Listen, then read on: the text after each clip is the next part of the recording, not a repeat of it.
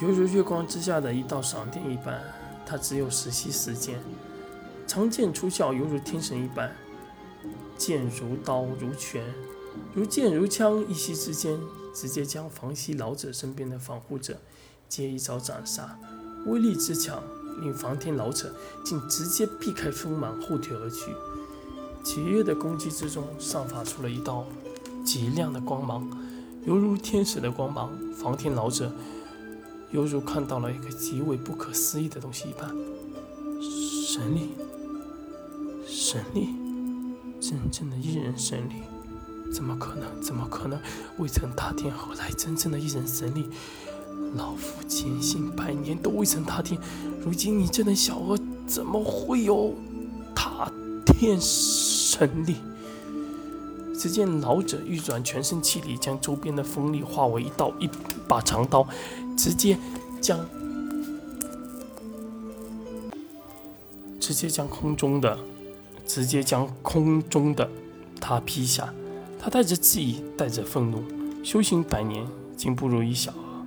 他以为自己已然找到了自然的诀窍，已然找到了不用踏天也能生存的之道。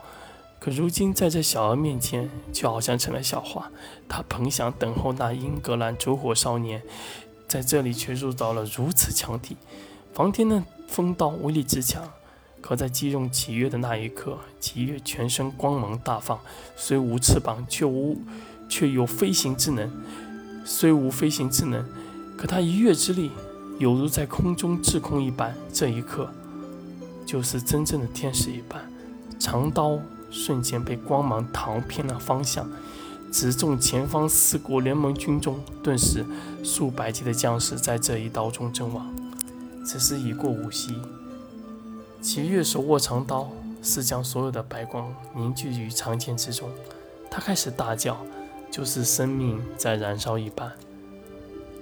我良才三岁，学武为心法；十岁贯通五一体术所有术法；十五岁。一日一人之躯，同练枪拳弓刀剑，探寻五一体真正的奥妙。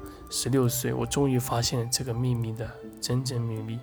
可就算我纵有众天之师，却无法以人力再窥探半步。